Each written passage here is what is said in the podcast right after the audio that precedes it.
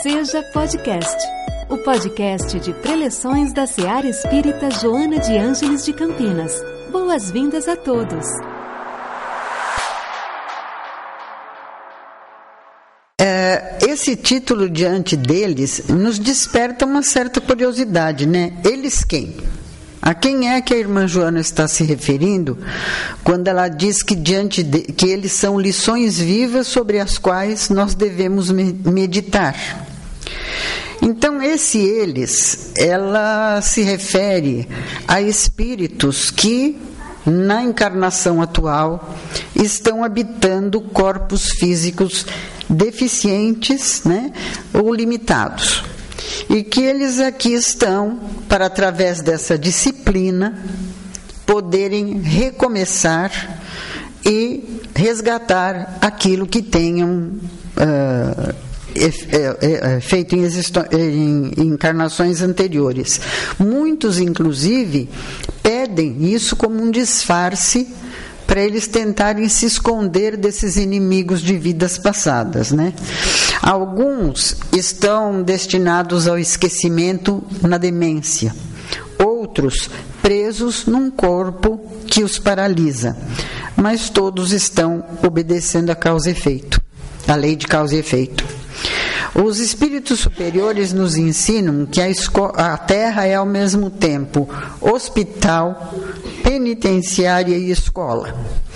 Ora, para o hospital só vão os que estão doentes, os sadios não precisam.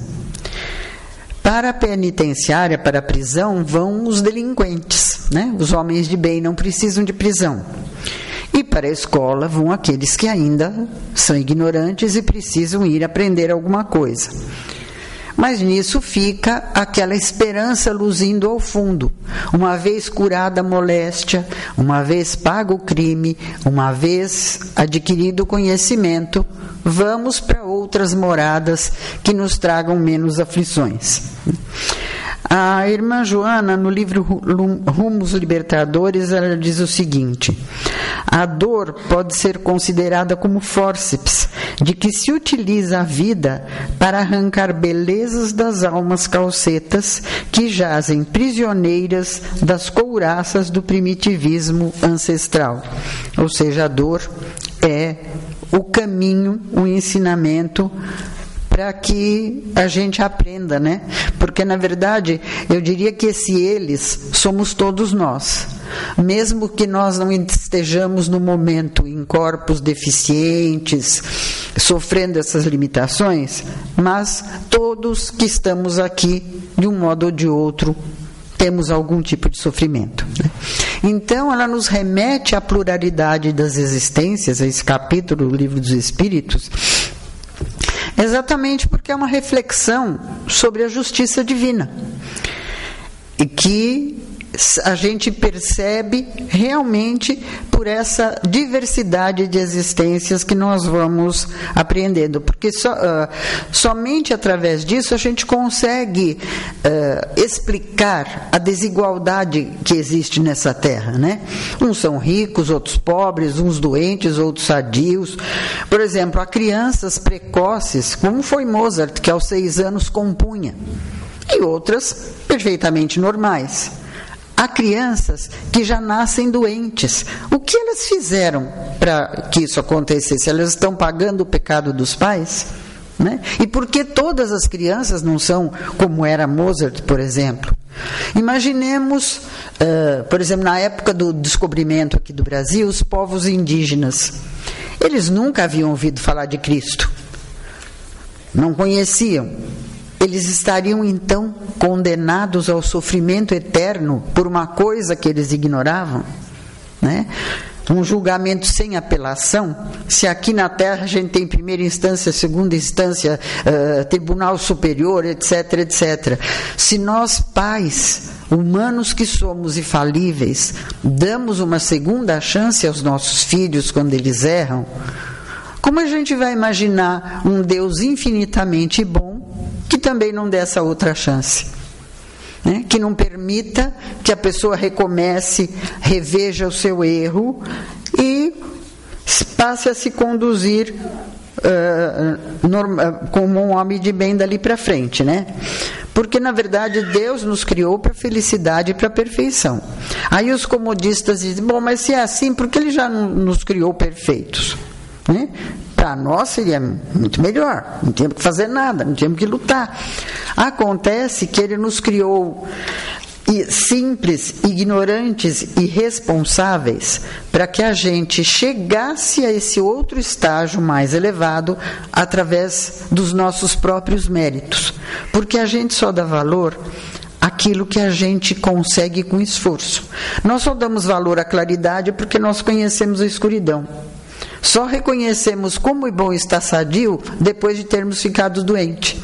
Então é preciso que a gente lute para conquistar as coisas, para dar valor àquilo que é conquistado. O que vem de mão beijada não tem valor nenhum.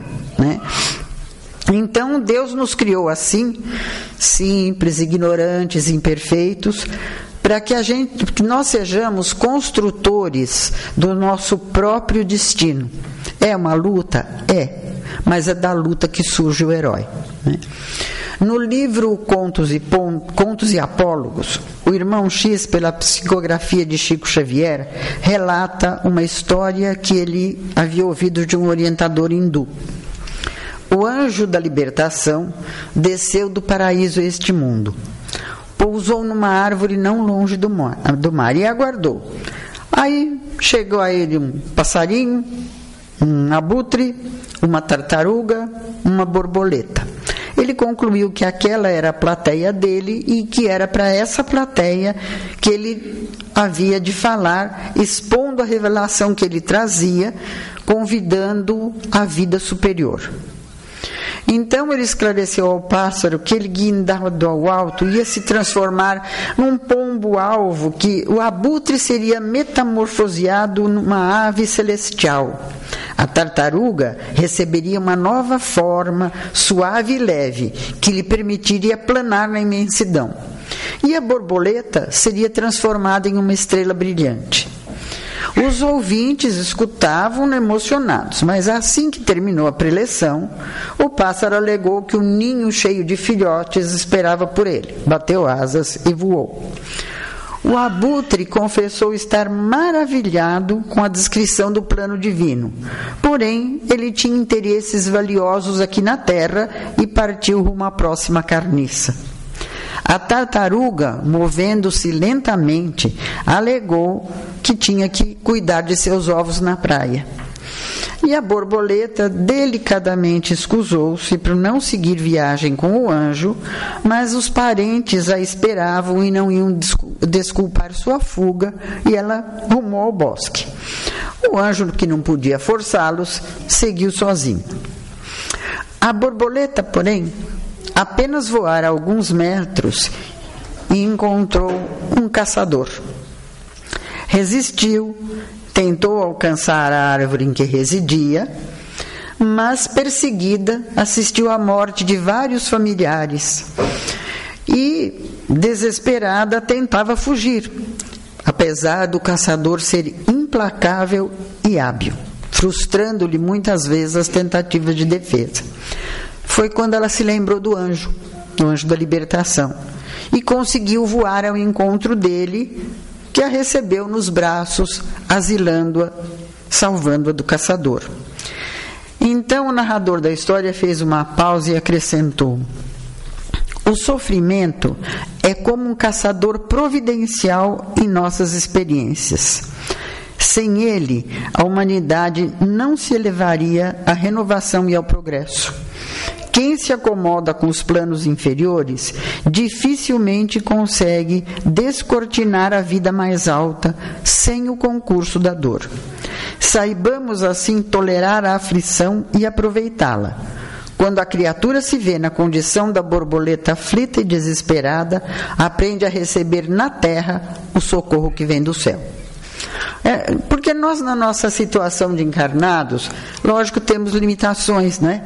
Nós vemos o presente. Graças a Deus não lembramos do passado, né? porque senão seríamos talvez muito mais infelizes, não sabemos o que fizemos antes, né? E, mas também não temos ainda aquela visão de futuro, porque esse futuro no outro plano nos parece uma coisa distante, é, muito longínqua, é, assim, muito é, fugaz, uma coisa muito leve que a gente não consegue realmente imaginar, né? Então, focamos, como é normal, no presente, né? Até porque se a gente soubesse realmente como seria viver nos planos superiores e tudo, nós não iríamos, não iríamos cuidar muito do nosso corpo terrestre aqui, porque já íamos querer partir para o paraíso, né? Então a gente está preso nessa coisa e tudo o que a gente enfrenta, a gente acha que é uma desgraça uma dificuldade financeira, uh, o nosso orgulho ferido, uma, uma enfermidade, tudo vira uma desgraça de tamanho grande. E quando o Evangelho, nesse capítulo, nos, nos, diz que a verdadeira desgraça, porém, está nas consequências de um fato mais do que o próprio fato.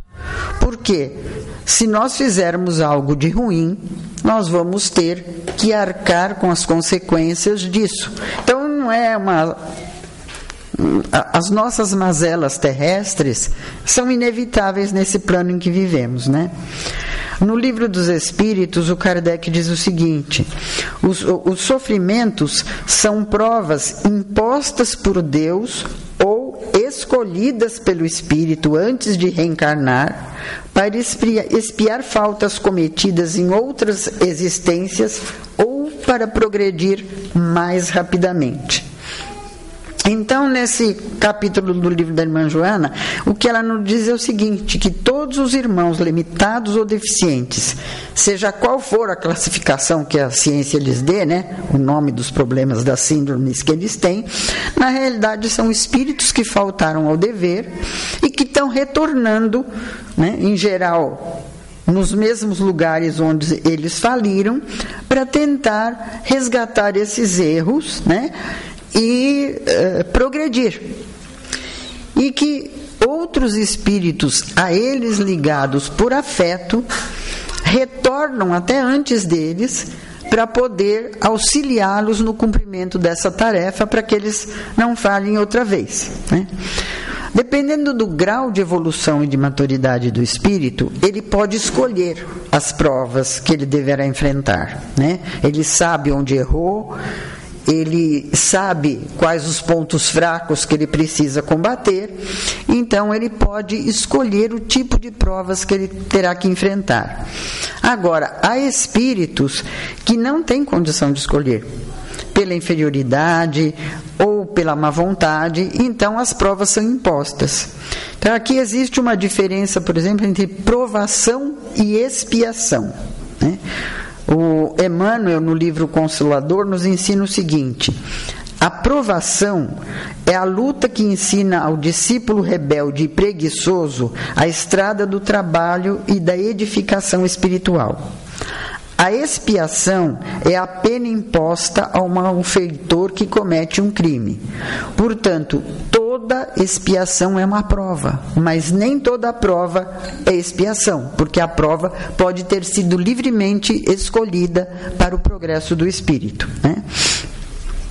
E ele, de acordo com a natureza das suas falhas, pode escolher ou uma vida de privação e misérias, ou sofrer a tentação da riqueza e do poder, ou tentar experimentar suas forças na luta contra o vício, enfim, de acordo com aquilo que ele, estudando junto com os mentores, uh, analisa que seja necessário para o seu progresso, para a sua evolução pode escolher provas que sejam superiores às suas forças e aí ele falha e tem que recomeçar. Né? Por outro lado, existem espíritos muito mais evoluídos e que escolhem uma prova como missão.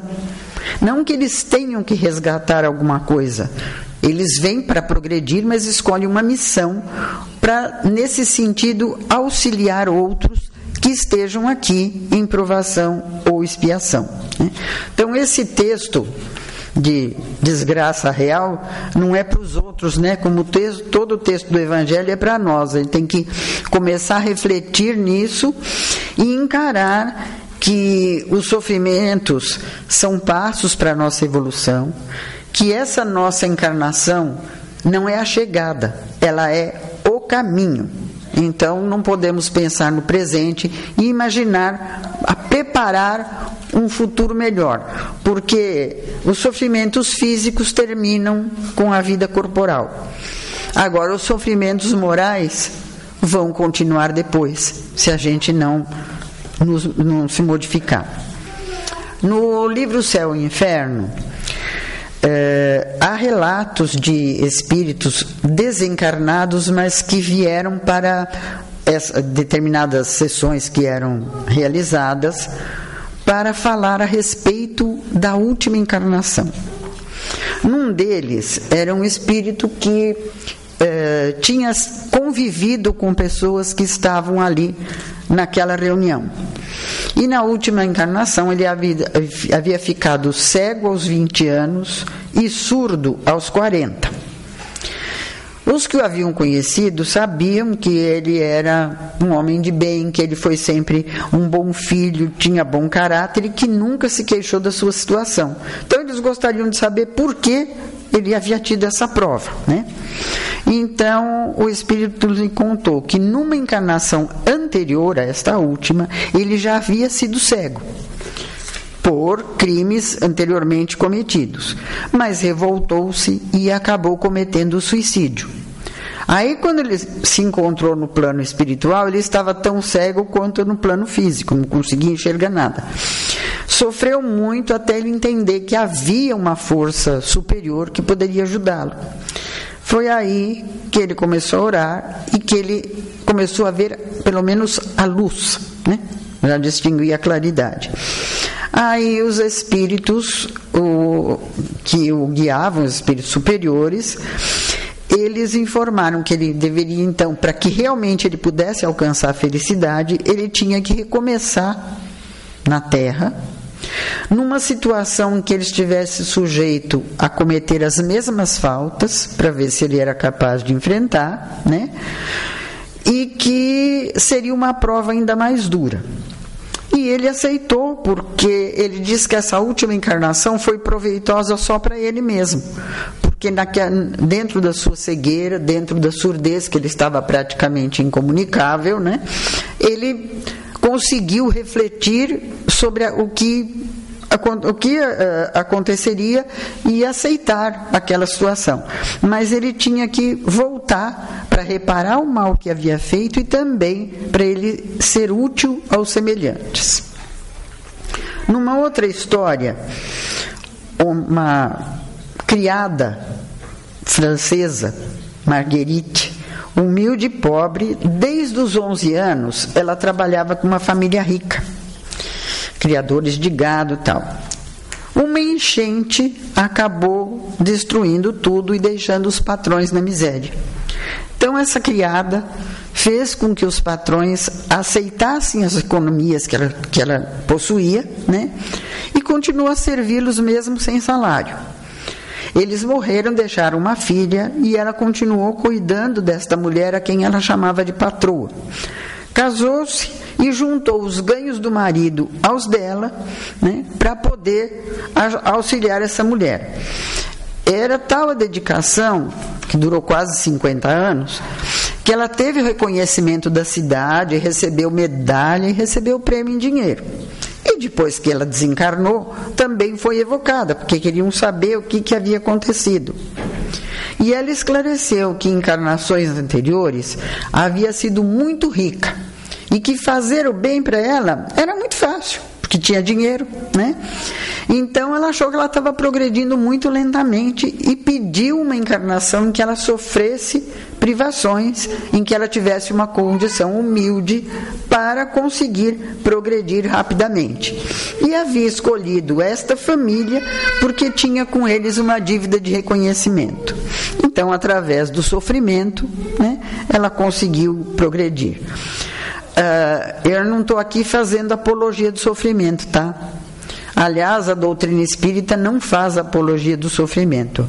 A, a, a, doutrina espírita nos ensina que nós podemos ser felizes, minorar os nossos sofrimentos de acordo com as nossas atitudes e com a nossa reforma moral.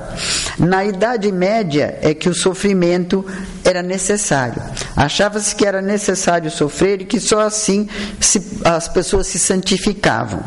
Então, a pretexto de salvação, né, as pessoas se flagelavam, flagelavam os outros também, né, porque acreditavam que precisavam castigar o corpo em vez de consertar a alma, porque na verdade a carne só é fraca se o espírito for fraco. Se o espírito for forte, ele domina a carne. O Kardec então nos diz que essas existências sucessivas são para a vida da alma o que os anos são para a vida do corpo.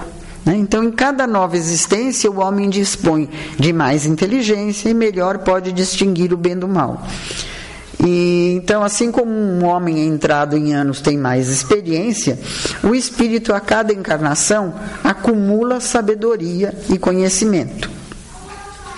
Então, como nós vimos, há aqueles que escolhem o sofrimento para progredir, há os que têm o sofrimento porque lhes é imposto pela sua dureza né, de, de alma, de coração, mas não nos cabe julgar ninguém. Nós não, nós não podemos, ah, está sofrendo assim porque cometeu crime na existência passada. Nós não sabemos. Ele pode estar naquele sofrimento por uma missão. Pode ser, por exemplo, uma criatura deficiente que veio aqui é, e quem está precisando dessa prova, dessa expiação, são os pais, ou são os irmãos, ou enfim, alguém.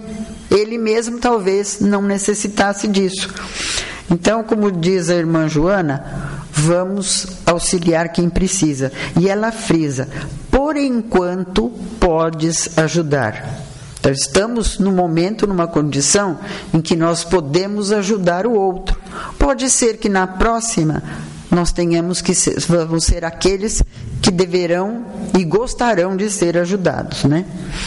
Jesus, por exemplo, ele buscou pescadores pobres e simples para deles fazer seus apóstolos ele convivia com prostitutas, ele não condenou a adúltera, ele procurava os doentes e dizia que tentava pelo menos aliviar aquele sofrimento, né? E to, a todos ele dizia que não pecassem para que não lhe sucedesse coisa pior, ou esteja, seja, já estava nos acenando com a felicidade ou infelicidade futuras de acordo com aquilo que nós nos dispuséssemos a fazer.